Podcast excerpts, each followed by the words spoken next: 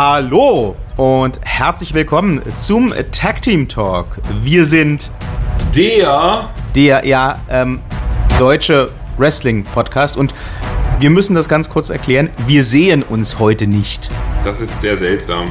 Das ist in der Tat sehr seltsam, deswegen waren wir jetzt ein bisschen out of sync. Sollen wir das nochmal probieren?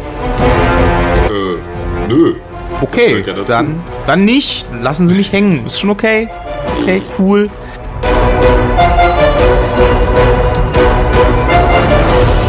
Äh, nee, wir benutzen, äh, wir, wir machen aus der Not eine Tugend und wir benutzen ähm, heute eine neue Software, um diesen Podcast für euch remote aufzunehmen. Ich sitze wieder mal ohne Hose an meinem Schreibtisch im Homeoffice. Danke für die Bilder ohne Bilder. und äh, am anderen Ende der Leitung, muss man jetzt ja sagen, ähm, nicht gegenüber von mir, äh, aber trotzdem ganz nah bei mir in meinem kleinen Herzen the man, the legend, the phenom of podcasting, the under Taler, Taler, Taler, Taler, Taler.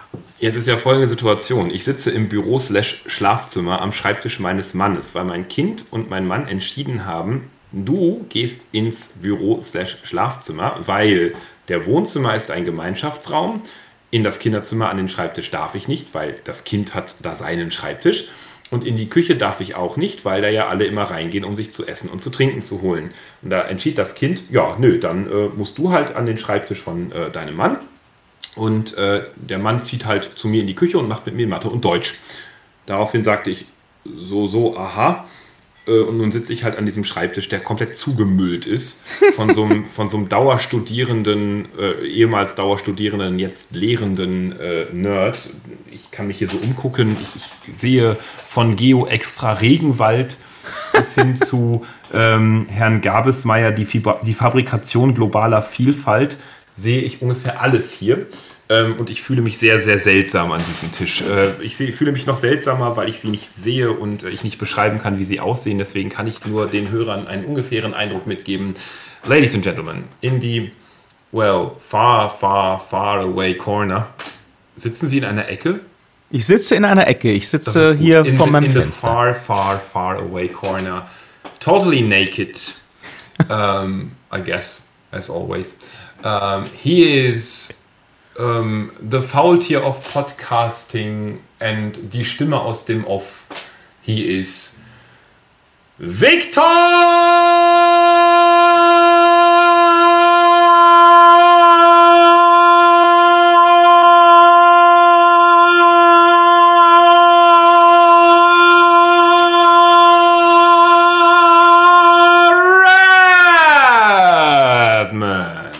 Das bin ich wohl. Schönen guten Tag. Tag. Nochmal ganz offiziell. Ja, Herr Thaler, ähm, bevor wir über das sprechen, worüber wir eigentlich heute sprechen wollten, ähm, gibt es noch ein paar ganz interessante News so, die sich ergeben haben in den letzten Tagen. Sie haben davon bestimmt wieder mal nichts mitbekommen.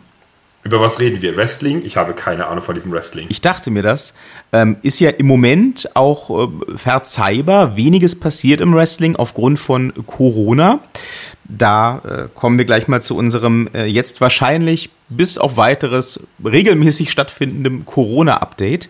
Denn ähm, der Vince McMahon, der ist halt in der Tat schon ein Strolch, ne? Der Vince McMahon hat es geschafft, das sind nämlich die News dieser Tage dass die WWE im Staate Florida als systemrelevant anerkannt wird. Ach Quatsch. Das heißt, trotz einer allgemeinen Shelter-in-Place-Order, also einer allgemeinen Ausgangssperre im Staate Florida, gingen äh, am Montag die Shows der WWE aus dem Performance Center wieder live on air. Mit Publikum? Nein, ohne Publikum, aber halt live. Okay. Während man ja ähm, in der Woche vor WrestleMania äh, so viel wie möglich äh, auf so kurze Zeit wie möglich getaped hat und vorproduziert ja. hat, ja sogar die WrestleMania vorproduziert hat, ähm, versucht die WWE jetzt wieder Business as usual zu machen. Krass. Und holt sich die ganzen äh, Leute immer schön einzeln ins Performance Center. Ja, aber für Menschen ohne Freunde ist nun mal Wrestling auch systemrelevant. Äh, relevant. Die kriegen sonst eine Depression und äh, sterben unter Umständen. Das wollen wir ja nicht. Ja. Und da ja Wrestling-Fans meist Menschen ohne Freunde sind, ist es halt systemrelevant für Amerika. Sie klingen, sie klingen wie diese ekelhaften Wirtschaftslobbyisten, die gerade die Kamera in jede Fresse halten und. Äh, nee, die Fresse in jede Kamera halten, so rum wird ein Schuh draus. Das ist korrekt. Ja, Sehen das Sie? tun sie und äh, mahnen an, dass man ja auch an die Grundrechte und die Freiheitsrechte und die Menschenrechte und die Menschenwürde denken müsste und dass ja alle Menschen, die jetzt wegen Corona nicht arbeiten gehen können, depressiv werden, alle wegen Stress herzkrank werden oder alle wie Lemminge sich aus dem Fenster vor Verzweiflung in den Tod stürzen werden, wenn man nicht sofort alle Maßnahmen lockert und alle Läden wieder aufmacht und äh, die Wirtschaft wieder Wirtschaft sein lässt. Ich muss es ja dazu etwas ganz Furchtbares gestehen. Also ja, ja Sie haben ja völlig recht. Aber ich schrieb eine Mail jüngst vor drei, vier Tagen an den hiesigen Kleingartenverein. Okay, so beginnen die besten Geschichten nicht. Und, und, und, und äh, sagte so, dass in diesen Zeiten es ja wahrscheinlich auch sein könnte, dass halt der ein oder andere Kleingarten überraschend frei werden würde. Ob ich mich jetzt, ob ich jetzt höhere Chancen hätte, mich über einen zu bewerben. also, Sie ähm, sind gar nicht mal so nett. Ach, ich, ich, möchte nur einen Kleingarten. Liebe Hörerinnen und Hörer, wenn ihr uns da draußen hört, Treptow-Köpenick ist voll mit Kleingartensiedlungen. Wir wohnen im Baumschulenweg. Ähm, wir hätten gerne einen Kleingarten, aber ähm, wir sind eine liebe, nette Familie. Zwei Herren und ein Kind. Das an sich ist schon sehr pervers für eine Kleingartenanlage. Ähm, und wir hätten gerne eine Kleingartenanlage mit einem Haus drauf. Also jetzt nicht ganzes Haus so zum Dauerwohnen. Und wir hätten gerne auch noch ein Boot. Nee, das Boot haben wir, das bringen wir mit, das ist in Ordnung. Aber wir hätten gerne so ein Haus, in dem man halt mindestens drei kleine Zimmerchen hätte. Also ein Kinderzimmer und ein Schlafzimmer für die Eltern, gerne auch im Dachboden ausgebaut und unten ein Wohnbereich. Wir würden gerne viel Zeit in diesem Haus verbringen, ähm, weil wir gerne das Kind dann auch manchmal, wenn es jugendlich wird, dorthin abschieben wollen würden oder auch wahlweise uns dorthin abschieben wollen würden, um dem Kind einfach die Wohnung zu überlassen, damit es sie in Schutt und Asche legen kann.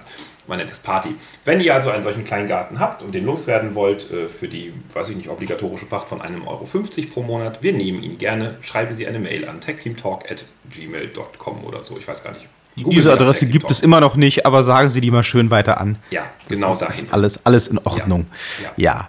Ansonsten Corona-News. Ich weiß, wir sind weit ab vom Tag-Team-Talk normalerweise, aber ich hatte jetzt die letzten zwei Tage ein ganz, ganz, ganz, ganz tolles Gespräch mit äh, einem Arzt. Und äh, dieser Arzt ist nicht nur irgendein Arzt, dieser Arzt arbeitet in einer führenden Position, arbeitete, muss man sagen, in einer führenden Position in der intensivmedizinischen Abteilung dieses Horrorkrankenhauses, was da in dieser Bildzeitung war, von wegen Todeskrankenhaus, Berlin geschlossen, tralala. Genau da drin in dieser Abteilung, die ja dann auch geschlossen wurde und so arbeitete dieser Mensch in der Intensivmedizin und äh, ist selber Familienvater und Corona-positiv und äh, somit natürlich auch seine dreijährige Tochter und seine Frau und so weiter und so weiter in Quarantäne und weiß ich nicht was. In den letzten zwei Abende haben wir uns ganz, ganz toll über nichts anderes als Corona unterhalten. Man kennt und das ich, ja. Ja, und ich, ich ähm, bin jetzt so richtig up to date, was ähm, die ganze mediale ähm, Berichterstattung anbelangt, wie zu, zu welchen Informationen das führt, wie viel davon tatsächlich passiert, wie die Situation in den Krankenhäusern allgemein in Berlin vor Corona, während Corona und nach Corona ist und sein wird, das Gesundheitssystem, wo es krankt und darbt und auch wo es gut ist und so weiter. Also alle Themen zum Thema Corona oder alle äh, Gedanken zum Thema Corona kann ich jetzt so richtig schön, äh, ich, ich behaupte, einigermaßen objektiv beantworten. Das ist toll. Ich fühle mich gut informiert. Ja, das ist doch eine super Sache. Ja gut, an äh, Informationen mangelt es ja zum Thema gerade nicht, nur man ja, muss halt auch immer gucken, sie wo sie herkommen. Wussten, ja, genau. Wussten Sie Beispiel, dass, äh, beispielshaft, dass, äh, oder beispielsweise heißt es, dass in, in Berlin ähm, in den Corona-Stationen, man, man denkt ja zum Beispiel immer so, oh, es werden ganz viele Krankenhäuser, Notkrankenhäuser gebaut oder sowas. Und man, man hat so die, den Eindruck, hatte ich auch, dass die Corona-Patienten halt beispielsweise ähm, die Krankenhäuser total verstopfen, dass überall auf den Intensivstationen jetzt die Corona-Patienten sich stapeln irgendwie. Na, in Berlin nicht. In Deutschland nicht. In Italien Richtig. ja. In New York ja. In London mittlerweile auch ja.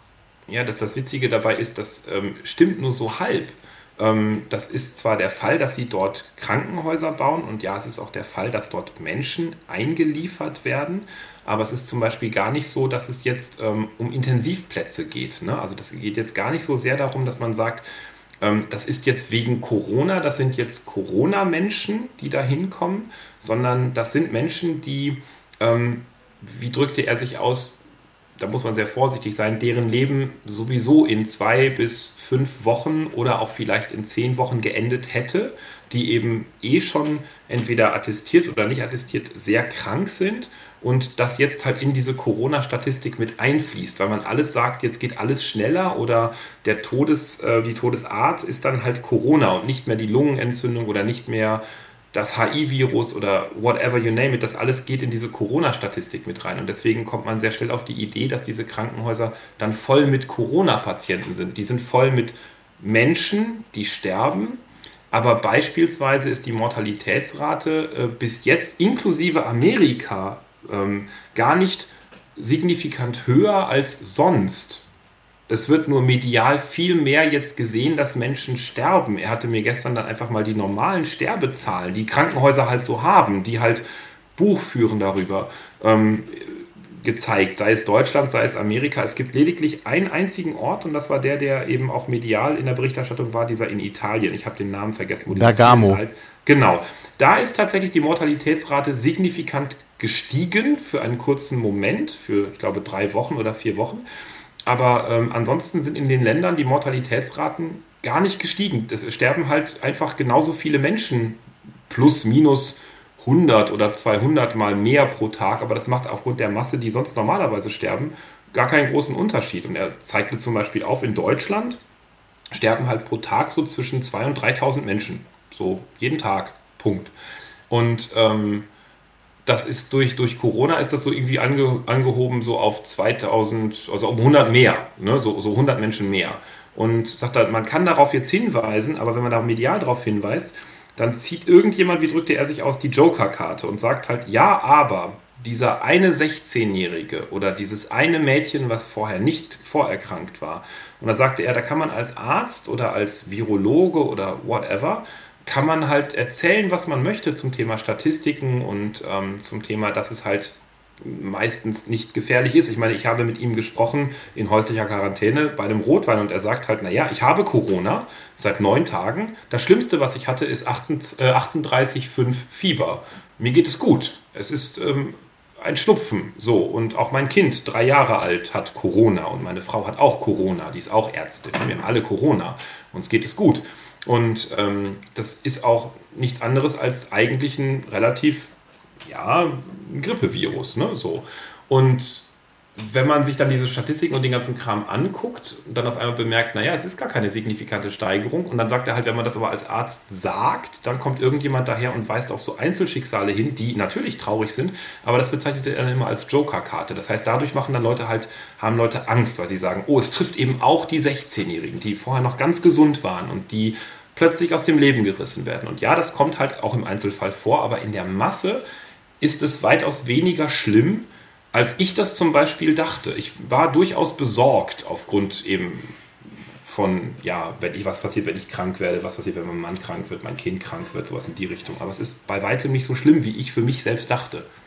Ich glaube, für uns ist es mehr oder weniger überhaupt nicht schlimm. Also sofern wir im Zweifel nicht das große Pech haben, was statistisch sehr unwahrscheinlich wäre, zu diesen Einzelschicksalen zu, äh, zu gehören, wäre das für uns äh, glaube ich, relativ unproblematisch. Also mhm. ähm, eine gute Freundin von mir ist ja auch Ärztin, Sie kennen sie und ja. die äh, hatte eigentlich auch von Anfang an schon einen ganz guten Blick drauf gehabt. Ähm, von der habe ich zum Beispiel auch zum ersten Mal diese Zahl gehört, dass 60 bis 70 Prozent der Deutschen sich sowieso über die nächsten Jahre damit infizieren würden zwangsläufig quasi. Ähm, eine Woche später gab es dann die Zahl zum ersten Mal ähm, in der Pressekonferenz, ich glaube vom Robert Koch Institut. Mhm. Ähm, dann sagte sie auch, ähm, dass das eben für jemanden wie mich oder auch für jemanden wie Sie ähm, nicht großartig problematisch sein würde in aller Regel und ähm, dass es eben darum geht und deswegen hoffe ich, sind Sie, auch wenn Sie um sich selbst keine Angst haben, auch trotzdem weiterhin besorgt, Herr Thaler. Ähm, geht es halt aber darum, ähm, an die Leute mitzudenken, die potenziell statistisch viel stärker gefährdet wären. Ja, ja sicher. Ja, und sicher, es geht sicher. vor allem darum, das darf man immer auch nicht vergessen, das wird immer so in, den, in der letzten Zeit äh, so, so ein bisschen klein geredet. Es geht auch weiterhin darum, auch in Deutschland, natürlich die, ähm, die Kapazitäten des Gesundheitssystems nicht zu sprengen. Denn genau. auch wenn, denn auch wenn man, ähm, wenn man nur einen mittelschweren Krankheitsverlauf hat, in dem Moment, wo so ein Corona-Patient, ob der jetzt 6, 16 oder 60 ist, ins Krankenhaus muss und Aufmerksamkeit braucht und vielleicht in irgendeiner Form eine Beatmung braucht. Das muss jetzt gar nicht auf der Intensivstation intubiert sein, aber ähm, das ist alles kein Spaß, das bindet ganz viel Kapazitäten und wenn da halt dann plötzlich äh, in so einem Krankenhaus egal wo sich das befindet, statt fünf Patienten, die irgendwie Beatmung brauchen, 20 sind, wird es schon eng teilweise. Das naja, darf man nicht vergessen. Naja, dazu hat mir lustigerweise eben der, der befreundete Arzt auch einen Fakt mitgeteilt, den ich zum Beispiel gar nicht wusste. Sagte er halt, naja, wir haben in Deutschland schon seit immer viel zu wenige Intensivbetten. Das ist so in den, in den Ärztekreisen total bekannt und darauf machen die auch die ganze Zeit aufmerksam. Aber meine Bubble zum Beispiel erreichte das nicht, weil, weil wenn wir über Pflegediskussionen äh, äh, im Fernsehen irgendwie uns unterhalten, dann reden wir immer von den Krankenpflegerinnen und Pflegern, die nach Hause kommen und die armen alten Leute halt dort pflegen. Ähm, da sagte er aber, nee, nee, seit Jahren ist es gängige Praxis, dass halt Leute, die Intensivbetten brauchen, erstmal von einem Kar äh, Krankenhaus zum nächsten gekarrt werden, weil die meisten Krankenhäuser ganz wenige Intensivbetten haben. Was die wohl haben, sind Aufwachräume nach den Operationen, die eben, äh, jetzt habe ich den, den, das Fachwort vergessen, es war irgendwas Englisches, keine Ahnung, ähm, als, naja, so eine Art Intensivraum umfunktioniert werden können. Das heißt, die sind dann eben so, so mehrfach belegt. Bis zu 18 Betten sind dann nebeneinander in so einem Raum, aber die stapeln quasi die Intensivpatienten dann dort. Die haben auch technisch alles von einem Intensivraum, was aber der Unterschied ist zu normalen Intensivräumen, ist, dass die normalen Intensivräume ähm, eigenes Pflegepersonal haben und diese Aufwachräume haben exakt eine Pflegerin, einen Pfleger und die ist dann eben bis zu 18 Leuten ähm, zuständig. So, so, sieht das zum Beispiel auch in der Charité aus und das ist seit Jahren gängige Praxis, weil es so funktioniert. Und jetzt durch Corona funktioniert es so nicht mehr. Genau, funktioniert es so eben nicht mehr. Das heißt, ähm, da passiert eben, dass, dass es schnell Krankenhäuser gibt, die einfach sagen, ähm, auch die fünf, sechs Krankenhäuser in der Umgebung können aufgrund der ganz normalen Intensivpatienten, weil auch normalerweise kriegen Patienten halt eben einen Herzanfall oder was auch immer, ähm, können die keine Corona-Leute mehr aufnehmen. Und äh, das ist halt etwas, was mir zum Beispiel äh, überhaupt nicht bewusst war.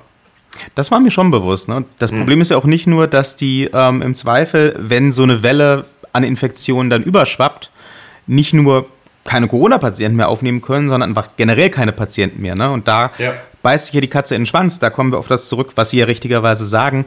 Ähm, ganz viele Menschen, die jetzt in diesen Tagen sterben, die sterben nicht an Corona, sondern die sterben ja. ähm, mit Corona. Ähm, aber dass sie sterben, liegt mitunter halt auch daran, dass ähm, die Kapazitäten nicht da sind, um ihnen adäquat zu helfen, weil ja. gerade diese ganze Corona-Situation das Gesundheitssystem doch so belastet. In Deutschland zum Glück ähm, stand jetzt ja noch nicht so dramatisch wie in den Nachbarländern, ja. aber ähm, ich, ich äh, kann immer nur wieder davor warnen, da zu schnell zu laissez-faire zu werden Nee, Heute, während wir, das, während wir das hier aufnehmen, sind ja die Beratungen von Bund und Ländern zu den Lockerungen.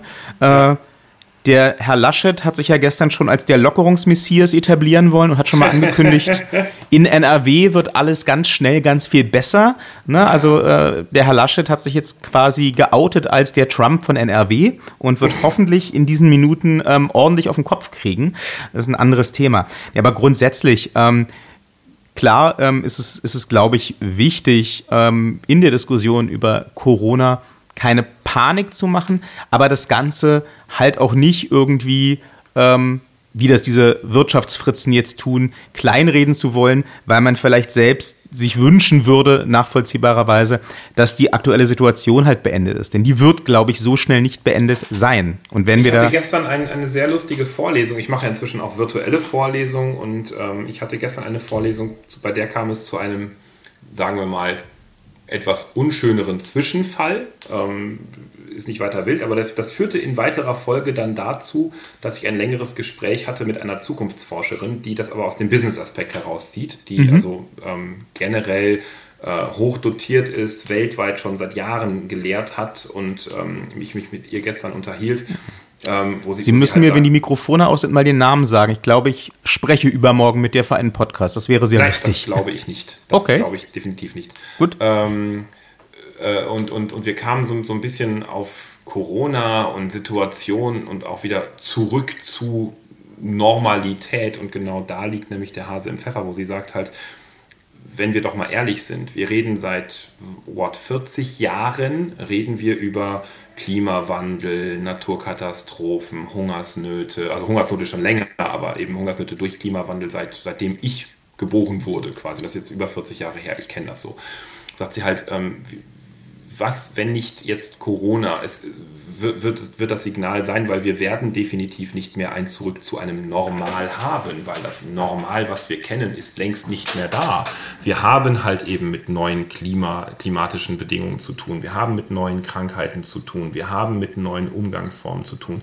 Was nur jetzt eben passiert ist, dass uns sehr, sehr, sehr hart vor Augen geführt wird, dass wir nicht in der Lage sind, darauf adäquat zu reagieren. Und das wiederum sehe ich nämlich persönlich in der Lehre, egal ob das Kinder oder Studierende sind. Wir bemühen uns alle ganz toll, in ganz kurzer Zeit jetzt irgendwelche Umgehungslösungen zu bauen, aber wir bauen die immer mit dem Hintergedanken, das ist nur temporär. Wir gehen danach wieder zurück zu etwas, was wir normal nennen. Und das, das Witzige an der ganzen Geschichte ist halt, dass ich auch denke, dass das, was ich noch als normal begreife, für meinen Sohn zum Beispiel gar nicht mehr das Normale sein wird. Und da unabhängig ich, von Corona. Da gehe ich mit. Da gehe ich auch äh, ebenfalls ganz unabhängig von Corona mit. Ähm, ich glaube, das ist ja eine These, die ich schon länger vertrete und da bin ich auch nicht der Einzige.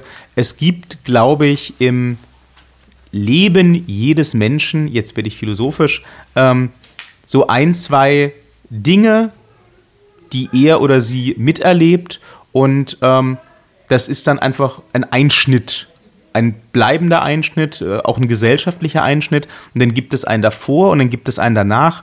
Ähm, ein solcher Einschnitt äh, mag zum Beispiel für unsere Generation äh, durchaus auch ein 11. September gewesen sein. Da hat mhm. sich nachhaltig vieles verändert, sowohl geopolitisch als auch ähm, im ganz Alltäglichen. Ne? Plötzlich haben wir bewaffnete ähm, Sicherheitskräfte an Flughäfen, plötzlich dürfen wir keine Flüssigkeiten mehr mit in Flugzeuge nehmen, ähm, plötzlich dauert die, die Einreise in die USA sieben Stunden, weil man mhm. da ansteht äh, äh, zur Kontrolle. Ähm, all das, ne, die jüngeren Hörer, die wir haben, werden jetzt vielleicht fragen, ja, wo ist das Problem? Das war früher nicht so. Vor dem 11. September 2001 war das nicht so. Ähm, dann kamen äh, Leute darauf, wir fliegen mal äh, in New York in diese beiden Türme. Und seitdem ist auch bis heute vieles anders. Sie werden das bestätigen können. Ja, ja. ja, Und ähm, ich glaube mittlerweile, auch wenn Corona in Anführungsstrichen irgendwann vorbei ist, also wenn die, wenn wir uns so weit angepasst haben, ähm, dass wir, dass wir die Einschränkungen, mit denen wir leben, nicht mehr so merken, oder auch wenn wir einen Impfstoff haben und uns da keine große Sorgen mehr um diesen Erreger machen müssen, werden wir in die Welt davor nicht so schnell zurückkehren.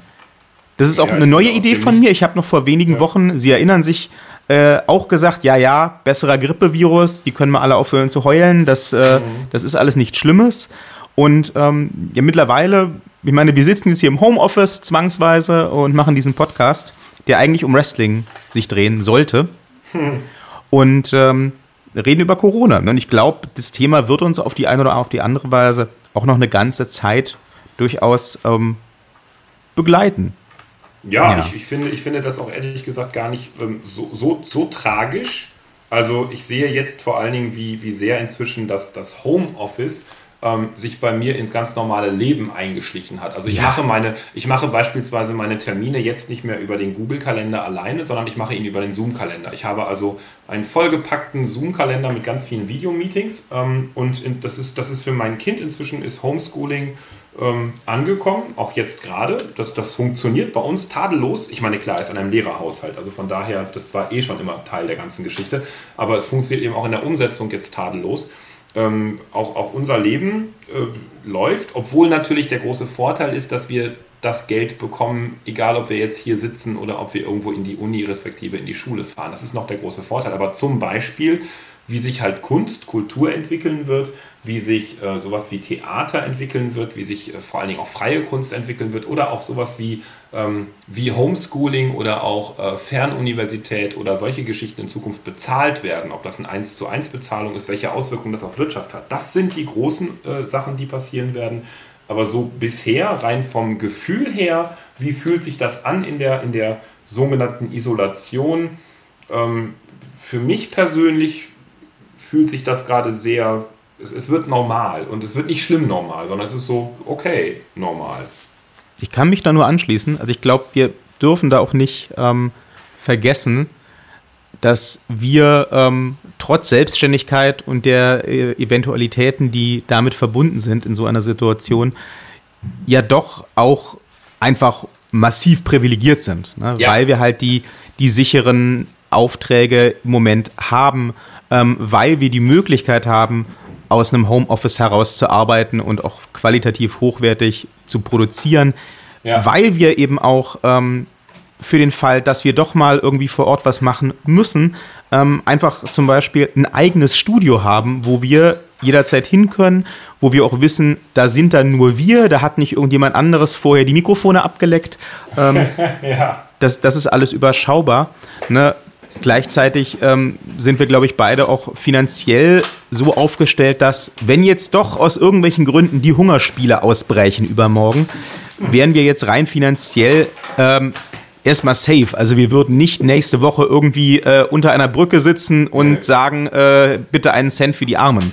Nee. Und ich glaube, das ist aber auch eine Gefahr, denn ähm, das das passiert auch ganz schnell, dass man das vergisst und dann ähm, findet man sich mit der Situation so ab und findet die auch, auch ganz gut. Also ich fühle mich auch in meinem Homeoffice tatsächlich sehr wohl, muss ich sagen. Ähm, ich habe meinen Alltag da jetzt komplett neu strukturiert und ich fühle mich in diesem Alltag total gut.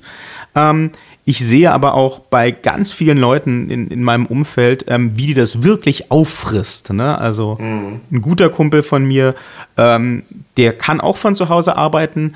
Ähm, der sagt aber, er leidet da täglich drunter, weil er eigentlich mit seinen Kollegen zusammen sein möchte, zusammenarbeiten möchte, also ähm, direkt vor Ort, weil er mit denen äh, in der Mittagspause essen gehen möchte, weil er dann auch mal rauskommt. Und ähm, jetzt sitzt er halt da, wurde auch auf Kurzarbeit gesetzt. Das heißt, mhm. ähm, arbeitet halt in seinem Fall dann wirklich isoliert von allem anderen. Mhm. Ähm, und äh, wartet eigentlich nur darauf, dass es irgendwie die Möglichkeit gibt, in den nächsten Monaten ähm, wieder in diesen alten Büroalltag irgendwie zurückzukommen. Ja, ich finde das ganz toll. Das sollten die Menschen auch echt sich, das, da sollten sie einen Moment innehalten und sich überlegen, was tatsächlich Zwischenmenschlichkeit inzwischen bedeutet und wie sehr man das als Normalzustand normal wahrgenommen hat. Weil das ist etwas, wo ich auch sage, dass das geht natürlich im Bereich der, der Rhetoriktrainings zum Beispiel, das ist bei mir ja auch auf Eis. Also meine Klientinnen und Klienten sind weitestgehend erstmal jetzt alle auf Pause-Taste, ähm, weil das funktioniert nur im Zwischenmenschlichen. Das funktioniert eben nicht im Homeoffice oder mit der Webcam. Aber ähm, so beispielsweise so etwas wie, wie Freunde treffen oder sowas. Ich bin ja auch im Lions Club. Wir haben halt jetzt den virtuellen Kaminraum zum Beispiel eröffnet, wo wir uns abends dann immer treffen mit einem schönen Gläschen Rotwein. Ähm, das, das lässt sich kompensieren bis zu einem gewissen Grad. Ähm, wohingegen das natürlich Zwischenmenschliche mit den Kolleginnen und Kollegen, wenn das abhanden kommt, das kann ich verstehen, dass einen das wirklich, äh, äh, ja, dass einen das annagt. Aber umso wichtiger finde ich es, dass man sich dessen wirklich auch dann in Zeiten von, wo das dann wieder möglich ist, sehr bewusst wird, wie wertvoll das eigentlich ist.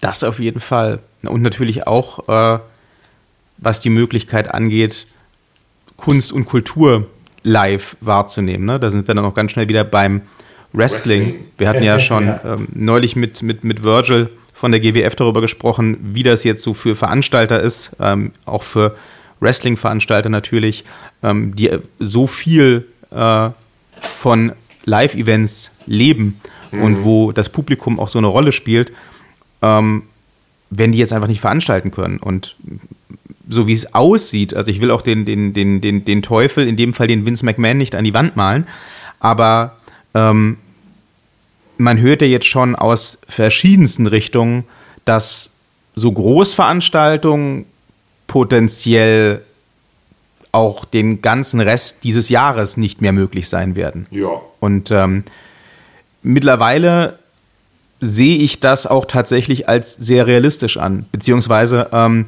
ich, ich bin selbst gerade an dem Punkt angekommen, vor einer Woche oder so, wo ich gemerkt habe, ich kann mir selbst gerade nicht vorstellen, ähm, freiwillig ähm, in, in, eine, in eine Halle zu gehen, in eine Event-Location und mich da irgendwie in, in, in, in einen Haufen zu stellen mit 500 bis 1000 Leuten. Das kann ich mir ja. gar nicht vorstellen für mich. Da ist ja lustigerweise der Unterschied zwischen uns beiden. Also auf der einen Seite, ähm, so hart das klingt, ich, ich bin auch dieser Clubkultur, ich meine, ich wohne in Berlin und ich war, glaube ich, 20 Jahre lang ein, ein, ein ich, ich, mag sagen, doch recht fester Bestandteil der Berliner Clubkultur.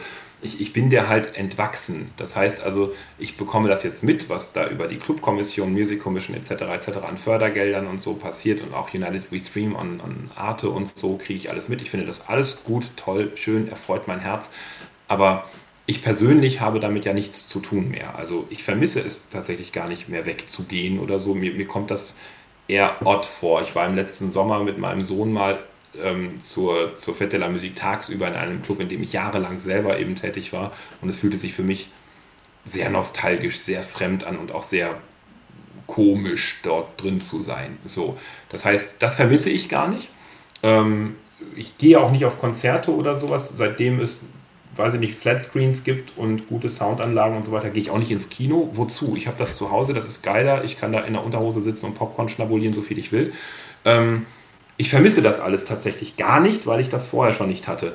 Wenn es um Wrestling-Events geht, ich würde dahin gehen, nach wie vor. A, aus den Gründen, dass ich eben mit dem Arzt sprach. B, ich würde eine Maske aufziehen, was sich für mich auch nicht mehr fremd anfühlt. Ich habe inzwischen ein Sortiment an Masken zu Hause und ich trage sie mit Stolz. Ich auch.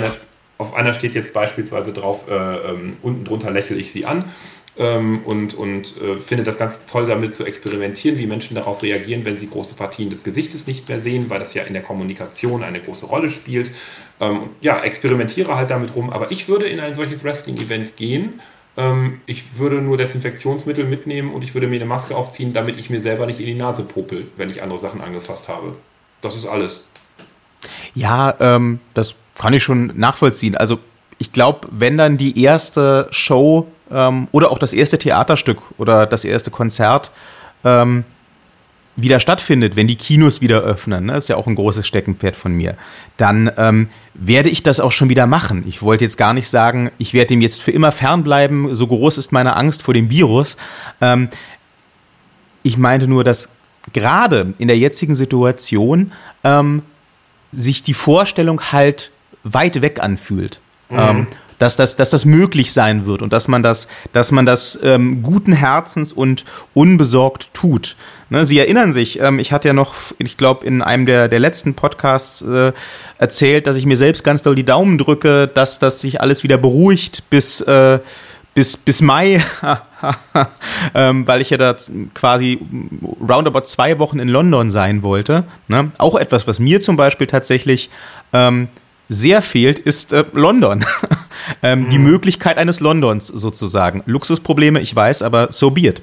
Und ähm, deswegen habe ich ja ganz lang gehofft ähm, und gerätselt, dass sich das, dass sich das beruhigt.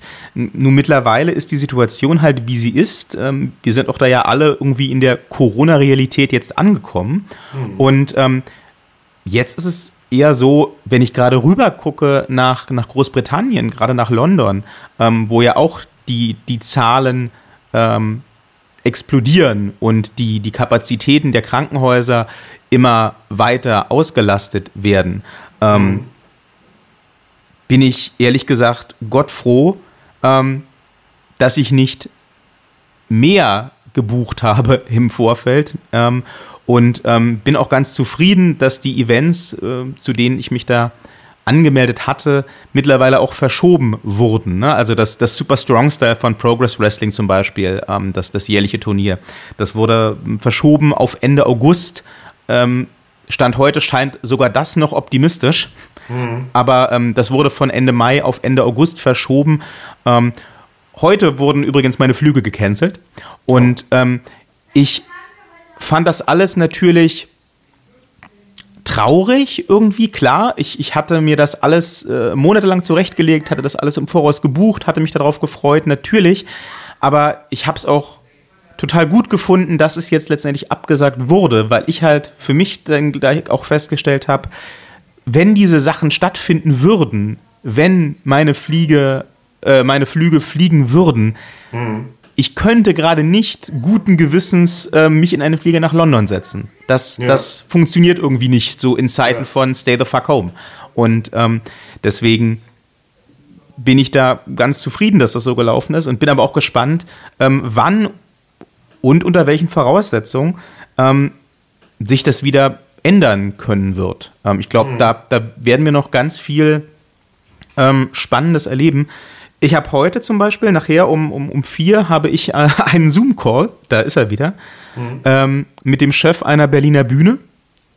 Der ähm, hat nämlich ähm, die Idee an mich herangetragen, ob man nicht sowas wie ein immersives Theater, ein Mitmachtheater ähm, für die Zeit äh, der Corona-Krise innerhalb einer Zoom-Konferenz aufziehen könnte.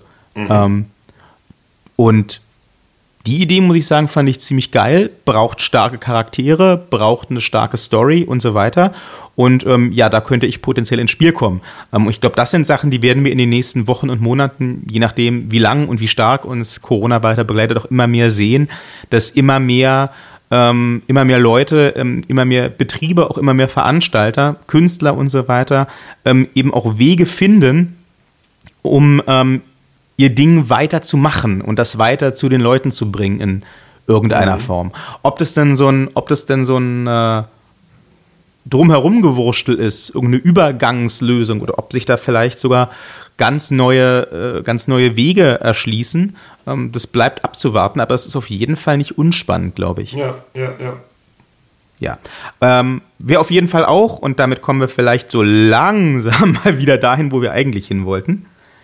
Ähm, Wer natürlich auch massiv von der Corona-Situation profitiert, das sind die Streaming-Dienste. Mhm. Also äh, Disney Plus ist ja jetzt im äh, März auch in Deutschland gestartet und ist sofort steil gegangen. Ähm, am 23. März war es, glaube ich, und meine sämtlichen Social Feeds waren nur voll mit Disney-Zitaten. Es war schon ziemlich beeindruckend, muss ich sagen.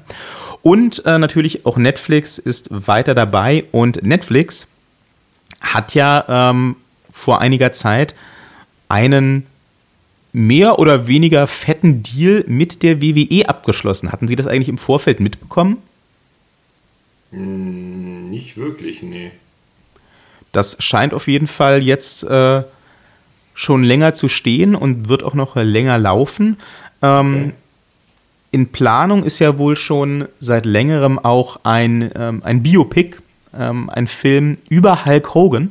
Mhm. Und ähm, nach den neuesten Informationen dazu soll tatsächlich der gute Hulkster dann auch gespielt werden von ähm, Chris Hemsworth, also von Thor aus den Marvel-Filmen. Okay. Das fände ich wiederum sehr nice. Also, das, das kann ich mir auch ziemlich geil vorstellen, muss ich sagen. Das Lustige ist ja, dass parallel auch noch ähm, zumindest das Drehbuch existieren soll oder gerade geschrieben werden soll für ein Biopic über Vince McMahon. Da äh, wirft Der sich. Der alte Mann und das Meer.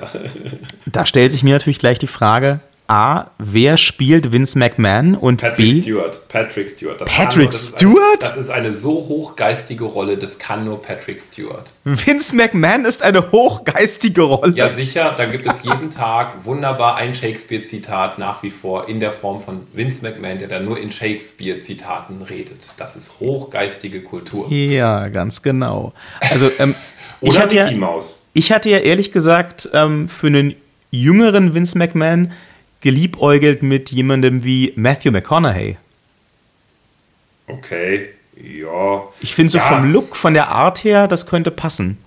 Naja, ich, ich glaube, dass das, das eigentlich ganz Tolle bei der ganzen Geschichte, egal ob Hul- Hulkster oder Vince McMahon, ist, dass es ja beides sehr, mh, das sind beides Abziehbilder. Ne? Die, sind, die sind beide mit einem, da, da braucht man, glaube ich, kein großes schauspielerisches Talent, um jetzt die eigentlich ewig gleiche Charakterzeichnung, zumindest bei einem Hulk Hogan. Es sei denn natürlich, wenn es jetzt ein wirklich ernst genommenes Biopic ist, also wo dann auch große Dramen vielleicht passieren oder so. Es, okay, es soll okay. wirklich seine Lebensgeschichte werden. Es geht nicht um äh, die Okay. Geschichten im Wrestlingring. Es geht darum, wie wurde Hulk Hogan Hulk Hogan. Ah, okay, okay, okay, ja gut. Dann muss man auch ein bisschen schauspielerisches Talent haben. Ansonsten Auf jeden gesagt, Fall. Ansonsten hätte ich gesagt, naja, für das, was im Ring ist, das äh, ist eine relativ einfache figürliche Zeichnung. Die große Frage wird ja auch sein, wenn ich jetzt höre, dass äh, gerade zwei solche Filme irgendwie schon in der Vorproduktion sind, ähm, werden die sich gegenseitig befruchten? Erleben wir bald bei Netflix dann ein äh, WWE Cinematic Universe? Also wird dann der Chris Hemsworth Hulk Hogan aus äh, seinem Biopic auch im Vince McMahon Biopic auftauchen? Oder wird dann neu gecastet? Das hätte ja eigentlich schon was, wenn die sich überkreuzen, oder? ja, unmöglich finde ich das nicht. Also ich glaube, dass es auf jeden Fall auf Netflix ja stattfinden wird. Ja, sicher, mit Sicherheit. Ähm, und dass dann solche, solche Überkreuzungen stattfinden werden, glaube ich, ist bei der Experimentierfreudigkeit gerade von eben solchen neuen Formaten auf einem dann immer noch recht neuen Kanal wie, wie Netflix, ähm, glaube ich, durchaus drin. Und ja, es wäre spannend auf jeden Fall. Also ich fände es ich fänd's A, folgerichtig und B, gut. Das wäre wirklich total lustig. Also, ähm, es macht aber eigentlich nur Sinn. Ich gehe davon aus, ganz stark, dass beide Filme, wenn sie stattfinden, bei Netflix stattfinden. Also Ja. bei ähm, dem Hulk Hogan Biopic weiß ich, dass das eine Net- eine Netflix-Produktion sein soll. Ähm, in Anbetracht dieses Deals, den die WWE jetzt mit Netflix hat, kann ich mir auch nicht vorstellen, dass ausgerechnet The Vince McMahon Story dann irgendwie bei Disney läuft. Keine Ahnung. Nein, nein, nein. Insofern ähm, dürfte das als gesetzt gelten und dann wäre es natürlich schon cool irgendwie. Ne? Ich meine, mit äh, Shared Universes, mit äh, gemeinsamen Filmuniversen hat ja ein Chris Hemsworth als Tor nun mehr als genug Erfahrung. Ja. Und ich kann es mir echt nicht vorstellen, wenn du, wenn du ähm, ein Studio bist, dass du dann sagst, äh, so, wir haben diesen Film, da ist dann äh, Chris Hemsworth gespielt von äh, Hulk Hogan. Umgekehrt meine ich das. Andersrum wollte ich Genau. sagen. Und äh, oh, wir drehen parallel noch die Lebensgeschichte von Vince McMahon. Äh, da casten wir mal einen neuen Hulk. Nein, Nee, nee, nee, das, das, das macht keinen Sinn. Äh, nee. Also das würde ich dann schon sehr gerne sehen. Auf das äh, Projekt, auf die beiden Projekte bin ich tatsächlich sehr gespannt, muss ich Ja, aber sagen. auch was für ein smarter Deal. Ich meine, ähm, gerade bei der, wir hatten das ja oft genug, sei es nun im Tag Team Talk oder auch so bei der Zersiedelung des Marktes, Thema Streamingdienste, neue Angebote, nicht mehr lineares Fernsehen, bla bla bla, den ganzen anderen Kram.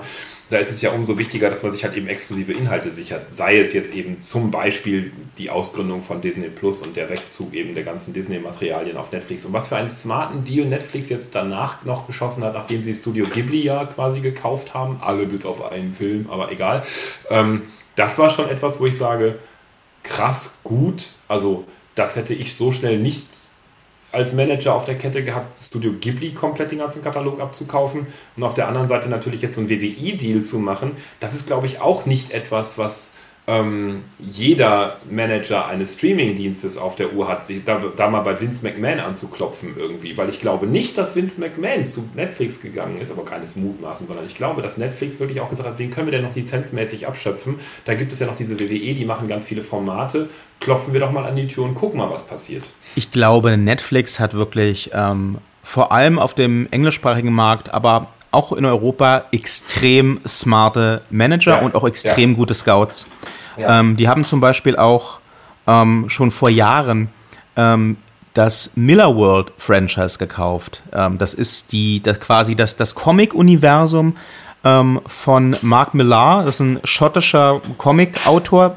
Mhm. Ihre, Schotte, egal. Jedenfalls von irgendwo da kommt der. Und ähm, der hat auch zum Beispiel Kick-Ass geschrieben, wenn Ihnen das was sagt. Nee. Ähm, hat also seine eigene kleine Superheldenwelt äh, aufgebaut. Okay. Alles immer eher an Erwachsene ausgerichtet. Ähm, auch so ein bisschen bissig, satirisch die Comics der früheren Zeit aufs Korn nehmend. Ja. Das kam bei der Zielgruppe auch von Anfang an extrem gut an. Und ähm, dann kam Netflix um die Ecke und hat gesagt, schönen guten Tag, du hast da jetzt irgendwie zwölf Franchises, zwölf Superheldengeschichten, Marken, Welten, wie auch immer. Ja. Wir würden gerne die Rechte an allen jetzt kaufen. Ja. Und das passierte, glaube ich, ziemlich zeitgleich zum Verkauf ähm, des, äh, der Marvel-Rechte an Disney. Mhm. Das heißt, in dem Moment haben die bei Netflix schon geschaltet, okay, die Superhelden laufen super, die Superhelden ja. laufen aber auch weg, nämlich zur, zur Maus. Ja. Wir wollen weiter Superhelden haben. Wo kriegen wir Superhelden her? Oh, da sitzt doch der lustige Mensch in äh, Schottland. Kaufen wir dem doch mal einfach alles ab, was der in seinem Leben geschrieben hat. Ja, mega gut, mega gut reagiert oder mega gut mitgedacht. Das ist ja nicht mal reagiert, sondern mega gut einfach mal gedacht. Total. Ja, und ja. auch, auch darauf zu kommen. Ne? Also, ja. ähm, das musst du erstmal hinkriegen. Da musst du erstmal den Überblick haben. Ja. Wir haben jetzt bei Netflix auch schon äh, zwei WWE-Produktionen tatsächlich gesehen, beziehungsweise yeah. können sie sehen. Ja, da kommt schon das leidvolle Spiel. ähm, die, die Werbung für das erste Format ähm, haben wir bei WrestleMania, glaube ich, zum ersten Mal prominent platziert gesehen. Ähm, das ist eine Sitcom, namens The Big Show Show. Und ähm, mhm. wie nicht anders zu erwarten, spielt die Rolle The Big Show. Ähm, die Idee, für alle, die das noch nicht mitbekommen haben, ganz kurz zusammengefasst, ähm, ist schnell erklärt. Im Endeffekt ist das Ganze, Herr Thaler, korrigieren Sie mich, wenn ich Ihrer Meinung nach gänzlich falsch liege, ähm, eine 80er, 90er Jahre Sitcom ja. vom Feeling her. Und äh, die Idee ist ganz einfach die, dass äh, The Big Show als Wrestler in den Ruhestand geht, was ja wohl auch der Realität entspricht, ja. und ähm, sich jetzt um seine total ausgeflippte Familie kümmert, seine leicht überdrehte Frau und äh, seine ebenfalls leicht überdrehte Tochter und äh, seine ältere Tochter, die jetzt äh, frisch zu ihm zieht in der Pilotfolge und jetzt muss der äh, weltgewandte die ganze Welt bereist habende Profi-Wrestler plötzlich als Familienvater sich neu definieren. Mhm. Ähm, ich, das ist eine ganz süße Idee, muss ich sagen. Ähm, ich glaube, das hätte tatsächlich auch in den 80ern und frühen 90ern ganz okay zünden können. Aber heute nicht. Ja, sehe ich ganz genauso. Ähm, ich habe es, ich habe es A, irgendwann mal in der Werbung gesehen bei Netflix und dachte mir so, oh, lustig, cool. Ähm, dann war die Werbung vorbei. Dann habe ich es mir einmal versucht, so ein bisschen anzugucken. Drei, ich muss da mal ganz kurz reingrätschen, entschuldigen ja. Sie. Sie haben die Werbung gesehen und Sie dachten ehrlich und ernsthaft, oh cool. Ähm, ich, ich, ich, mag, ich mag ja The Big Show. Also das war jetzt nicht, dass ich dachte, oh cool, ein neues Format, das ist toll, sondern es war mehr so, dass ich sagte, oh cool, Big Show und WWE und Netflix und ach, da kann auch was Gutes bei passieren. Vielleicht ist das lustig oder so. Das war so, vielleicht war es auch mehr so. gibt es immer wieder. Ich mag The Big Show. Ja, ja, ich mag The Big Show auch. So ist nicht, also der kann leider nicht so viel im Ring, der ist halt ein Spektakel. Aber ja. ähm, dass, dass diese Show gut wird, da hatte ich jetzt von Anfang an nicht so viel Hoffnung. Aber Na, machen wir mal weiter. Ich hatte, ich hatte, ja die Hoffnung, dass da eben auch Netflix, ähm, eben weil die da sehr smart sind und so, vielleicht einfach ein Wörter. Ich weiß nicht, was ich gedacht habe. Ich habe einfach gedacht, das wird gut. So. Oder das wird lustig, dachte ich. Nicht gut, lustig. Und ich bin ja auch mit lustigen Sachen unterhalten. Also ich habe zum Beispiel alle Bud Spencer und Terence Hill Filme gekauft. Also die gehören mir auf Amazon. Ähm, das würde ich zum Beispiel viel lieber sehen. The Big Show mit einem anderen Wrestler, vielleicht mit einem kleineren Wrestler, so auf A-Team-Tour. Ja, das, also ich, ich, genau, das ist genauso auch mein Universum, aus dem ich komme. A-Team, Knight Rider, ähm, Bud Spencer, Terence Hill, die ganze Geschichte.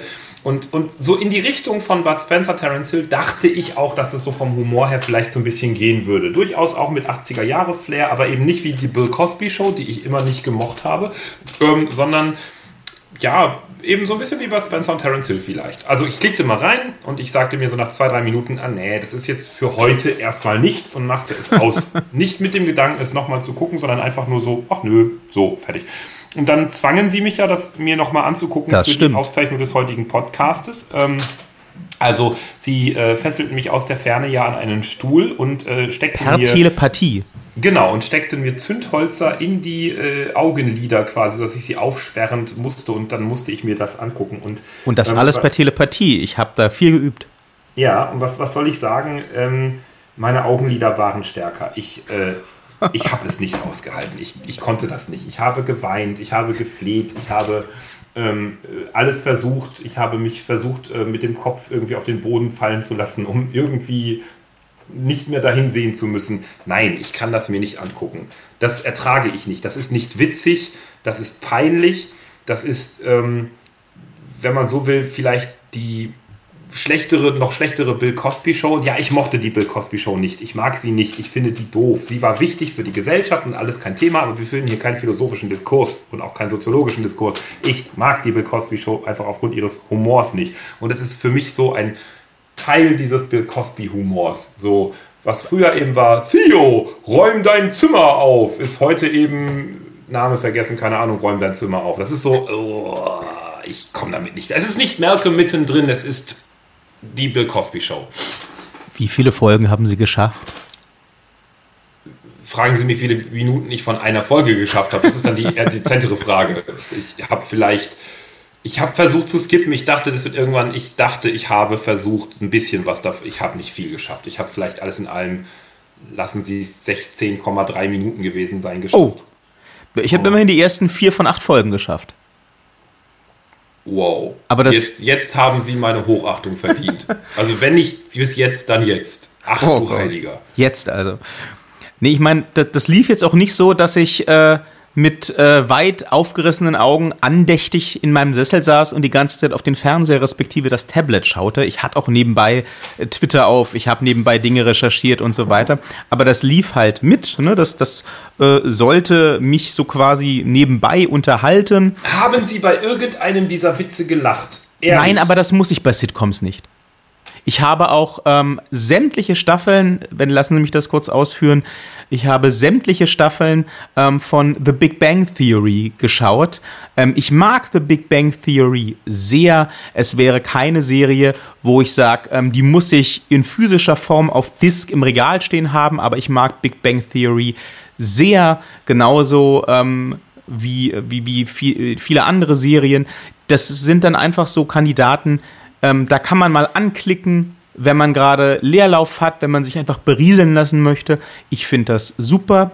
Das liegt aber bei The Big Bang Theory zum Beispiel vor allem auch daran, dass ich so krude und lame die teilweise sind, die Charaktere wenigstens noch sympathisch finde. Nicht mal interessant, auf keinen Fall witzig.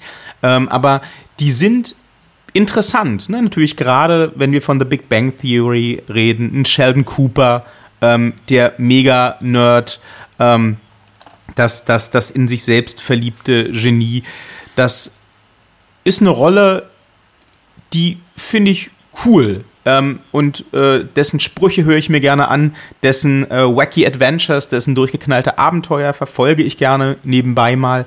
Ähm, ich kann auch eine komplette Folge Big Bang Theory, äh, eine komplette Staffel Big Bang Theory, während irgendwie gar nichts zu tun ist und ich krank bin oder so, einfach in einem Tag komplett durchgucken. Ich habe den Großteil dessen, was ich dann gesehen habe, am nächsten Tag bereits wieder vergessen. Aber das macht auch nichts. Das ist okay, das funktioniert, ähm, weil die Serie, wenn sie schon keinen großartigen Humor hat, wenigstens ein gewisses Charisma, ein gewisses Feeling mitbringt. Und das jetzt kommen wir wieder zurück zur Big Show, geht leider The Big Show als Person nicht ab, Ja. aber der Serie komplett. Also Ja.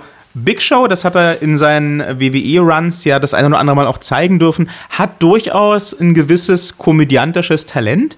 Ich verstehe, wenn ich drüber nachdenke, warum man mit ihm diese Serie versucht. Ähm, ich glaube auch, wenn der ein anderes Setting gehabt hätte, wenn der ähm, eine interessantere Serienfamilie an die Seite gestellt bekommen hätte. Wenn einfach diese Familienmitglieder, die sie ihm da angedichtet haben, irgendwelche erinnerungswürdigen Merkmale hätten. Wenn die irgendein, auf irgendeiner Reise wären, wenn es irgendein Ziel gäbe für diese Charaktere oder für die Serie als solches, dann wäre es auch nicht schlimm, dass ich da nicht laut lache bei den Witzen. Das wäre für mich völlig im Rahmen. Aber auch das passiert leider nicht. Und insofern ähm, ist es zwar immer noch, finde ich, kompetent gemacht. Ähm, ich unterstelle jetzt einfach mal, dass dieser 90s, Late 80s Vibe gewollt ist. Ähm, aber es geht halt darüber nicht hinaus. Du schaltest das Ganze halt ein, weil du dir denkst, oh, Big Show. Äh, Ja. In der Sitcom, interessant, gucken wir mal. Und dann geht's aber eben nicht weiter. Es ist halt Big Show äh, in einer, äh, in einer Standard-Sitcom-Situation und der Witz riesiger Profi-Wrestler, der 500 Kilo wiegt, in, äh, im, im normalen Familienalltag, der erschöpft sich halt auch recht schnell. Ja. Das ist das Problem dieser Serie, glaube ich. Deswegen rechne ich auch ehrlich gesagt nicht mit einer äh, Fortsetzung. Ähm, ich denke aber, wir werden ähnliche Formate sicherlich in den nächsten Jahren noch sehen und ich kann mir vorstellen, dass die auch besser gelingen. Ähm, Na, ich, ich weiß nicht, ich finde, das ist genau dasselbe, was wir vorhin hatten mit Hulk Hogan und der Charakterzeichnung. Ähm, dadurch, das ist mir jedenfalls aufgefallen, dadurch, dass man halt The Big Show im Ring, also jedenfalls, also man sieht ihn ja nicht jede Woche, man sieht ihn halt irgendwie, weiß ich nicht, oder sah ihn zu Hochzeiten einmal im Monat oder so. Ähm, und aber eben in Zusammenspiel mit ganz vielen anderen sehr überzeichneten Charakteren, aka Wrestling, so. Und da passte eben auch seine Charakterzeichnung rein, weil da war er einfach The Big Show und das war eben ein Teil des, des, der gesamten Aufführung. Hier ist aber der zentrale Bestandteil und da eben ein doch recht kleines, überschaubares Sortiment an, an, ähm, ja, an Charakterzeichnung zu haben, das, das macht es halt eben unweit schwieriger, weil du eben die ganze Zeit eben nur den Fokus auf The Big Show hast. Das wäre wie Wrestling mit The Big Show. Und zwar nur The Big Show. The Big Show wrestelt mit The Big Show und drumherum hast du ein paar Zuschauer, die eben auch da sind, die vielleicht auch ganz lustig sind, aber die keine Wrestler sind. Und hier hast du halt einen zentralen Charakter, auf den sich so dermaßen fokussiert wird, aber der bietet eben nicht genug Abwechslung.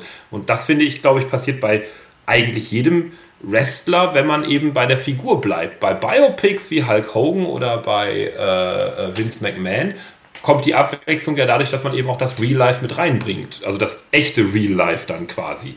Genau. Und ich Ja. glaube, ähm, wie gesagt, The Big Show von dem Talent, was er mitbringt, der hätte da durchaus was reißen können, wenn es eine spannendere Situation gegeben hätte, wenn er, ähm, wenn er spannendere ähm, Spielpartner gehabt hätte, Ja. wenn das Setting irgendwie ähm, anders wäre. Aber es war halt von Anfang an einfach so weich gespült. Ne? Ich hätte zum Beispiel ähm, total gemocht, die Idee, ähm, an der Stelle sowas zu fiktionalisieren wie ähm, Holy Foley zum Beispiel. Sagt Ihnen wahrscheinlich gar nichts. ne? doch, doch, doch, Ähm, also äh, letztendlich das, das, was The Big Show gerade spielt, das fiel mir irgendwie so während der zweiten, dritten Folge auf, ähm, das ist ja die Realität von einem Mick Foley. Der war auch jahrelang sehr aktiv als Wrestler, hat auch sich total verausgabt, seinen Körper äh, mehrfach fast äh, kaputt geschunden und ähm, kam halt dann nach Karriereende nach Hause zu dieser doch äh, sehr großen Familie mittlerweile, ähm, die äh, verschiedenste Ansprüche dann an ihn stellte, die er teilweise auch gar nicht mehr erfüllen konnte. Ähm, dennoch aber erfüllen wollte. Dann gibt es ja die älteste Tochter, die will jetzt auch oder wollte auch ins Wrestling einsteigen. Ähm, da, war, da war er sehr gespalten, der gute Herr Foley, ob er das gut findet und unterstützen soll oder nicht. Dann hatte sie diesen Freund, diesen Boyfriend, der ein WWE-Superfan ist und auch das war irgendwie weird. Da hat er sich dann als Vater natürlich auch Sorgen gemacht. Und das sind Geschichten, wo ich sage, ähm, das hätte ich mir für so eine Sendung äh, unter dem Motto The Big Show kehrt ins normale Leben zurück super vorstellen können. Ja. Aber all das gab es ja nicht. Es, ist, nee. es, es, es gab ja von Anfang an keine relevanten Probleme.